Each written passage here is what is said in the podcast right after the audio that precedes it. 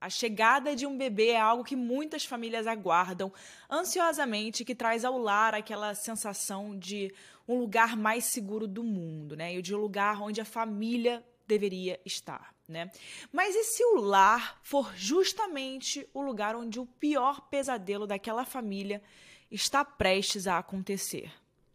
Aqui é Erika Miranda e esse é mais um episódio do Casos Reais. A gente traz aqui toda semana um episódio novo. Então, se você quiser ficar aí maratonando nossos episódios, a gente tem muito caso. O que não falta aqui é caso. E se você quiser mandar alguma sugestão, eu sempre recebo sugestões aqui no meu Instagram, arroba Mirandas com S no final. Você também pode repostar esse episódio, me marcar lá, que eu vou ver que você está assistindo.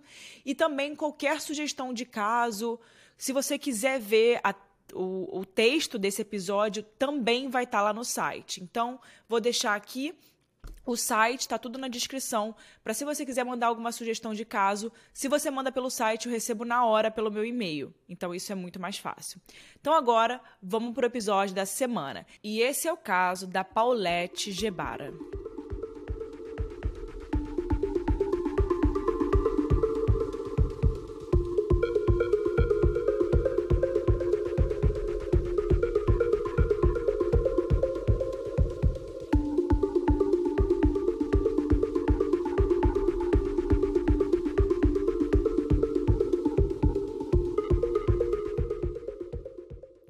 Deserves the best, and there's no better place to shop for Mother's Day than Whole Foods Market. They're your destination for unbeatable savings, from premium gifts to show-stopping flowers and irresistible desserts. Start by saving 33% with Prime on all body care and candles. Then get a 15-stem bunch of tulips for just $9.99 each with Prime. Round out Mom's menu with festive rosé, irresistible berry chantilly cake, and more special treats. Come celebrate Mother's Day at Whole Foods Market. Eu ainda não tenho filhos. E você? Você tem? Mas as minhas amigas que têm, elas dizem que a gestação é um momento de muitas emoções. Mesmo que a mulher tenha se planejado, ela pode se sentir insegura e ainda que tenha engravidado sem planejamento, né, sem esperar, de surpresa, pode ser que cada novo ultrassom a deixe ainda mais animada para o parto. Não tem regras, mas no geral um sentimento é comum. Toda mãe espera que seus filhos nasçam com saúde e que, mesmo se acontecer alguma coisa, algum obstáculo, ou algum ultrassom foi descoberto, condições que tenham sequelas para a criança, alguma coisa que a criança tenha nascido, não importa, porque ele será amado e cuidado de qualquer jeito. Em uma cidade do México chamada Huizquilucan, que eu não sei como se pronuncia, eu acho que se pronuncia Huizquilucan. Então eu vou falar assim. Se tiver errado, me desculpem. Mas nessa cidade, especificamente, em 20 de julho de 2005, nasceu uma menina linda, uma criança muito linda, que trouxe muita alegria para os seus pais, Maurício Gebara e Lisete Fará. E também a sua irmãzinha, que também se chamava Lisete, mesmo nome da mãe, né? Então tem a Lisete mãe e a Lisete é, filha, né? A Lisete irmã. Então, eu sempre vou tentar fazer essa distinção para vocês. A segunda menininha, né, a, que acabou de nascer, recebeu o nome de Paulette Gebara Fará. E a família sabia que ela nasceria com condições especiais, uma criança que necessita de cuidados especiais. Mas isso não seria um problema, pelo menos financeiramente falando. A família tinha sim uma situação econômica bem confortável. O Maurício, o pai, ele trabalhava como corretor de imóveis e tinha muito sucesso na área dele. Lisete também era, ela era uma advogada de muito, muito prestígio na região.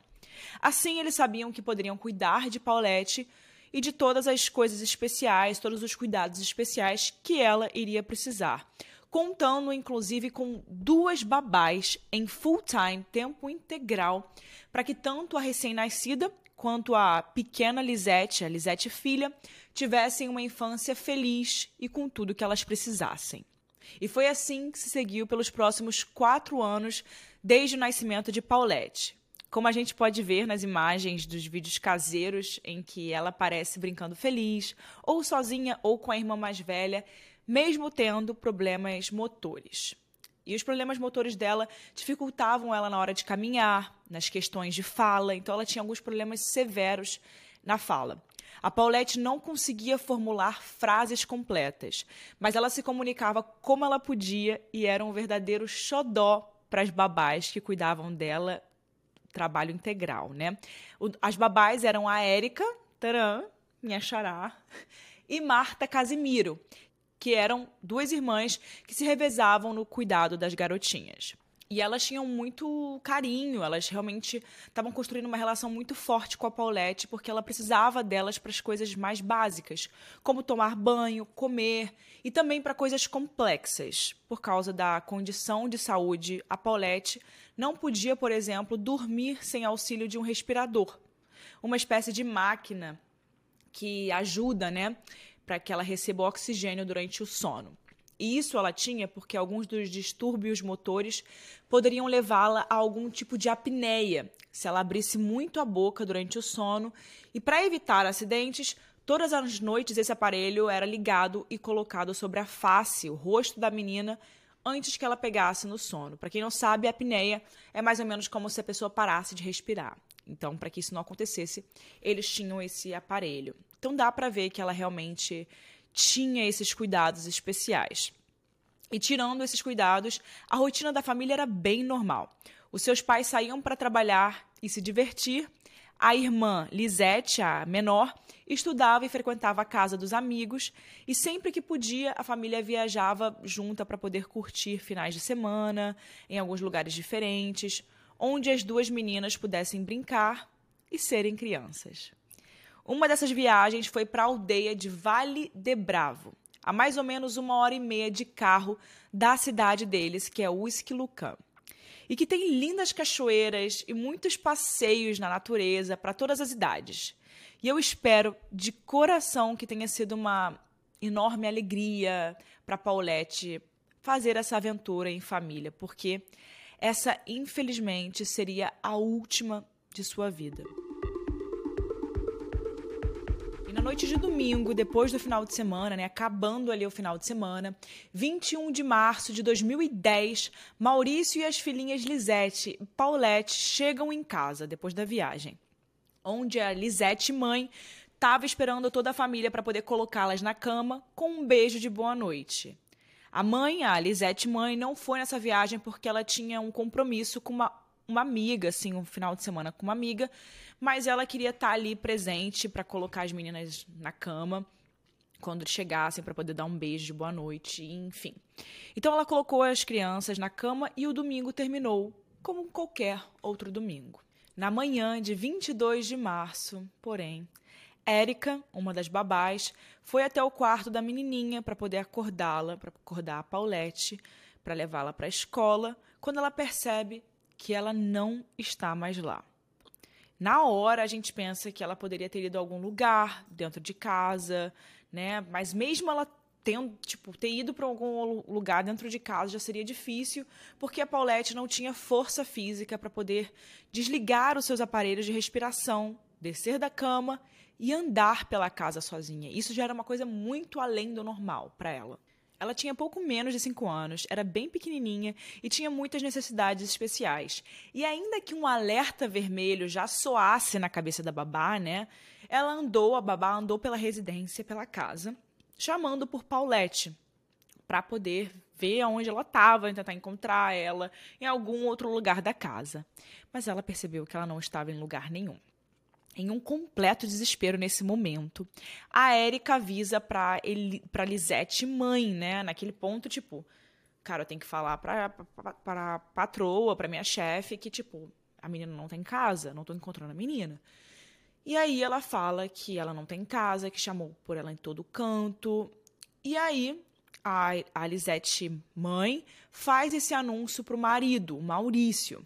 E os dois começam uma correria assim, sem parar, que eu acho que só pode imaginar quem tem filhos e percebe que eles não estão onde eles deveriam estar. Então eu nem, nem faço ideia que pode ser isso. O Maurício liga para sua irmã, que é a tia de Paulette, que tem contatos na polícia da cidade, e rapidamente as autoridades já estavam procurando uma menina especial que estava desaparecida.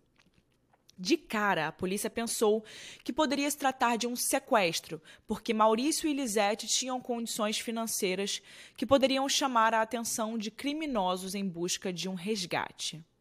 Mas nada na casa mostrava sinais de que um crime desse tipo tivesse acontecido. Né? As portas não foram arrombadas, as coisas das meninas também não foram mexidas, nem sequer os seus aparelhos de respiração foram levados, o que era muito estranho. Afinal, se um sequestro foi planejado tendo como alvo uma menina frágil, é, que, é daquela família, o mínimo que, sequestrador, que os sequestradores fariam é levar algumas coisas que garantissem que ela estivesse viva, pelo menos por alguns dias, até que a negociação fosse feita, né? Assim, é um pouco óbvio. E se fosse o caso, os sequestradores também deveriam conhecer de perto a rotina da família, talvez até pessoas bem próximas da família, já que não tinha arrombamento nem nada, né? Por causa dessas evidências, ou melhor, da falta de evidências, as duas babás foram imediatamente consideradas suspeitas, levadas para a delegacia e interrogadas. Só que logo ficou bem claro que as irmãs Érica e Marta Casimiro não tinham parte no desaparecimento, não tinham nada a ver no desaparecimento da garota. Principalmente porque elas teriam um tempo muito curto, entre a noite de domingo e a manhã de segunda, para poder fazer qualquer tipo de fuga com uma criança especial. E estar tá ali de novo para poder falar, relatar que a criança não estava mais lá. E elas também não tinham nenhum motivo para fazer isso. Corria ali um boato pela cidade que o casal, né, os pais da, da Paulette, que eram tão bem-sucedidos e uma família super feliz, estavam tendo problemas, tanto conjugais quanto financeiros. E ninguém melhor do que as pessoas que passavam um dia inteiro dentro da residência para saber o que realmente acontecia ali atrás das paredes, né, gente? E se eles estavam sem dinheiro, por exemplo, as babás, caso tivessem planejado algum sequestro, o que ficou provado não ser o caso, estariam dando um belo tiro no próprio pé, né? Mas mesmo assim, as coisas ainda estavam muito estranhas. Porque se ninguém arrombou a porta, ninguém facilitou a entrada de ninguém, e no domingo à noite tudo parecia tudo tão tranquilo, e na segunda de manhã uma criança está sumida, o que foi que aconteceu? O caso logo virou manchete de todos os jornais, ganhando proporções nacionais e até internacionais. Normalmente, né, uma criança desaparecida não tem essas proporções. Inclusive, é uma coisa muito boa para uma família que quer encontrar um filho desaparecido, né? É um caso ter, tomar uma proporção muito grande. E nem todos os casos de desaparecimento de crianças tomam uma proporção tão grande. Os dias estavam se passando e ninguém sabia aonde estava Paulette. A família deu entrevistas na televisão, mostrando o quarto da menina, os seus brinquedos, roupas, para poder amolecer o coração dos supostos criminosos que estavam com ela para devolverem ela. Mas nenhum telefonema foi recebido, nenhuma carta enviada, nenhuma resposta, nada. Se alguém estava com Paulette, não parecia que iria devolvê-la. E chegou um ponto em que Lisette, a mãe, ela dava entrevistas que não faziam o menor sentido. Porque nesse momento ela já estava com um desespero imenso da filha desaparecida. O luto também, né, por saber que depois de alguns dias, ela poderia não ser mais encontrada viva, ou qualquer outro motivo que rondasse a cabeça de Lisette fez com que ela dissesse, em frente às câmeras, por exemplo, que sua filha poderia ter sido abduzida por aliens. Sim, ela disse isso. Para piorar, uma outra vez ela disse, talvez por Harry Potter. Enfim, Acho que todo mundo estava percebendo que ela não estava bem, né? A tensão subia cada vez mais na família e esse mistério parecia não ter nenhuma solução. Até quando, em 31 de março, o corpinho de Paulette foi encontrado, sem vida, no lugar mais inesperado de todos. Tá preparado? Dentro do seu próprio quarto. Sim, a mãe, Lisette mãe, gravou entrevistas nesse quarto em que o corpo da menina foi encontrado. Ela deu entrevistas, ela fez várias coisas dentro daquele quarto, várias pessoas entraram, saíram daquele lugar e ninguém fazia ideia que a menina estava lá. A essa altura, o México inteiro já estava acompanhando o desaparecimento de Paulette, com cartazes com seu rosto, espalhado por todo o país. E, obviamente, o choque do, do desfecho, né, de onde ela estava, de onde ela foi encontrada, se espalhou tão rápido quanto a própria notícia do sumiço da menina. Imediatamente as pessoas quiseram respostas. Um país inteiro estava de luto nesse momento. Mas o senso de justiça que se pede em casos como esse era urgente. Porque, no final das contas, ela estava ali, nove dias depois, dentro da própria casa. E o pior, dentro do próprio quarto. Aquele quarto onde a sua mãe, né, como eu disse para vocês, tinha gravado um monte de coisa, mostrando bichinhos de pelúcia sentada na sua cama com um repórter, uma repórter. E quando tudo foi descoberto, o corpo da menina estava enrolado em cobertores em um espaço entre a cama e o colchão dela. O quarto agora ele era considerado uma cena de crime. E alguns dias antes, uma mancha do que poderia ser sangue foi encontrada no chão. Ainda assim, gente, muitas pessoas passaram por lá, inclusive as babás, arrumando a cama diariamente. Não tinha como, não era possível, como ninguém tinha visto que tinha um cobertor, uma criança, um corpo enroladinho ali durante todos esses dias.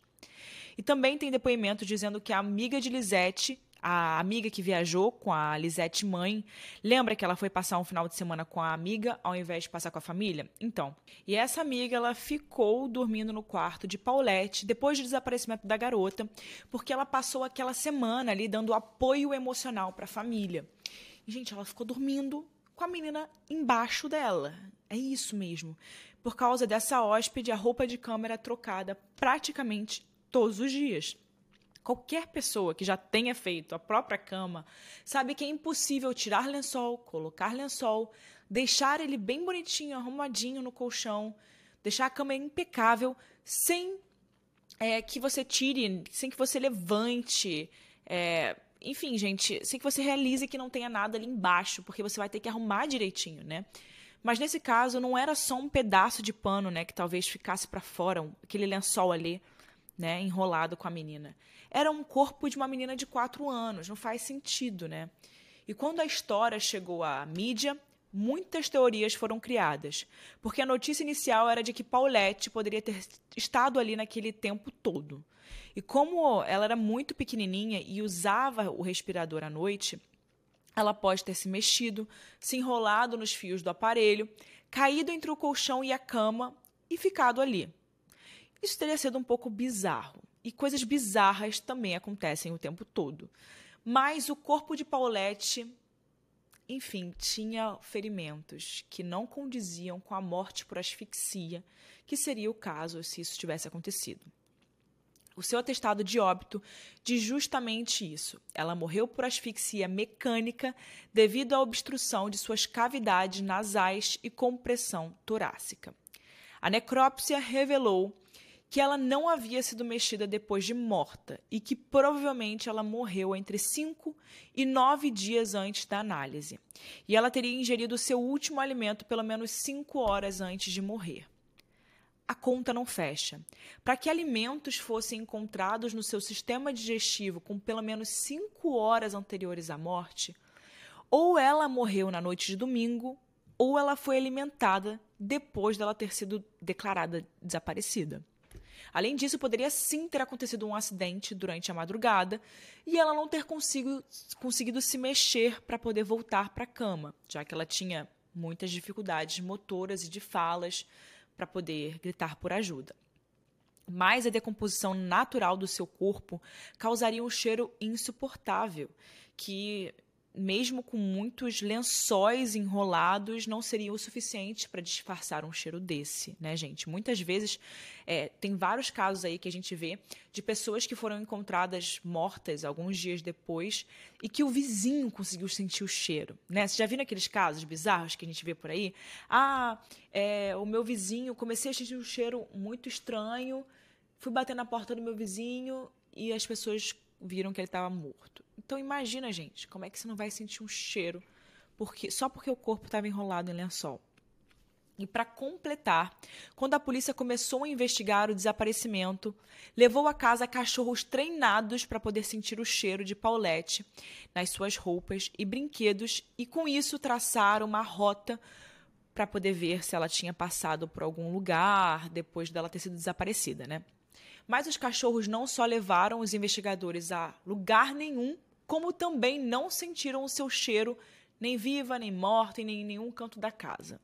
O mistério ficou ainda pior quando as autoridades do caso revelaram que os pais, Maurício e Lisete, caíram em contradição nos seus depoimentos várias vezes e que muitos dos depoimentos que eles deram não batiam com os depoimentos das babás. A mídia também explorou um caso à parte a essa tragédia familiar, de que Lisete estaria tendo um caso, e foi por isso que ela não foi à viagem em família. Em meio a vários boatos, acontecimentos, ainda surge uma ligação feita entre Lisete mãe e a Lisete menina, né, filha, em que a mãe aconselha a menina a não falar nada a ninguém, pois alguém poderia interpretar mal e levar seus pais embora. Em sua defesa, Lisete diria que a gravação foi manipulada e depois que estava fora de contexto. A tensão foi tão grande na família depois da descoberta do corpo da menina que o pai de Paulette se recusou a ir ao enterro porque a mãe da menina estaria lá. Desde então, o casal segue separado e há 13 anos não há conclusão para o que de fato aconteceu com Paulette Gebara. A investigação foi concluída como morte acidental e um dos promotores responsáveis pelo caso, Alberto Basbas, que era amigo da família, ficou conhecido no país inteiro depois da notícia de que ele havia renunciado ao cargo de promotor logo depois do fechamento dessa investigação. Com todas essas circunstâncias misteriosas, ainda que não tenha um desfecho que a gente, né, fale, ah, faz sentido, satisfatório. O que não falta nesse caso são teorias. A maioria coloca Maurício e Lisette como os potenciais assassinos da filha. E lembra quando eu disse para você que as babás logo foram liberadas no depoimento de desaparecimento porque não tinham condição de sequestrar uma criança em tão pouco tempo? Pois é. Depois da confirmação da morte, a polícia foi até a residência e prendeu todo mundo, incluindo as babás, para poder formatar o que seria uma versão definitiva para os fatos. E as babás disseram com muita consistência que não só não tinham conhecimento nenhum sobre o que poderia ter acontecido, como elas haviam procurado o quarto inteiro por todos esses dias. E elas estavam certas de que Paulette não estava lá. E a partir daí foi só ladeira abaixo para os pais da menina, que começaram a se incriminar. O Maurício, por exemplo, ele deu declaração dizendo que tinha certeza de que a filha não morreu de acidente, dando a entender, sem citar nomes, que a sua esposa estava envolvida. Lisette era reconhecida por ser uma pessoa mais fria, e de fato, ela tinha dito coisas bem estranhas nas entrevistas. Mas ela alegava inocência.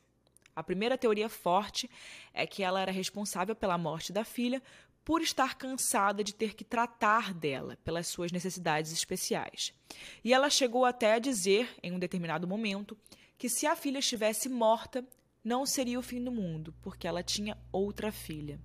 Alguns especialistas chegaram a dizer que isso pode demonstrar que a Lisette tem transtorno de personalidade, e isso pode até apontar para uma sociopatia, mas nada disso foi diagnosticado oficialmente, e mesmo que fosse, uma coisa não leva necessariamente a outra. De qualquer forma, ainda existe essa teoria muito presente na cabeça das pessoas de que Elisete mãe matou a filha e conseguiu se safar porque a sua família era rica e comprou o silêncio das autoridades. Uma outra teoria é que os pais de Paulette tenham feito isso juntos porque eles passavam por dificuldades financeiras e simulariam um sequestro para que talvez a comunidade se juntasse para levantar dinheiro. Com, e com esse dinheiro eles fugiriam do país com a outra filha. E nessa teoria, as pessoas dizem que eles teriam conseguido se safar justamente por ter muitos amigos em posições estratégicas e as autoridades fecharam o caso com a conclusão do acidente. Né? Inclusive, lembra que o pai, o Maurício, tinha contatos na polícia? Então, vale lembrar disso, né? Enfim, os ataques que Maurício fez a Lisette, dando a entender que ela era a culpada, não seriam muito inteligentes se ele também tivesse participado do crime, né?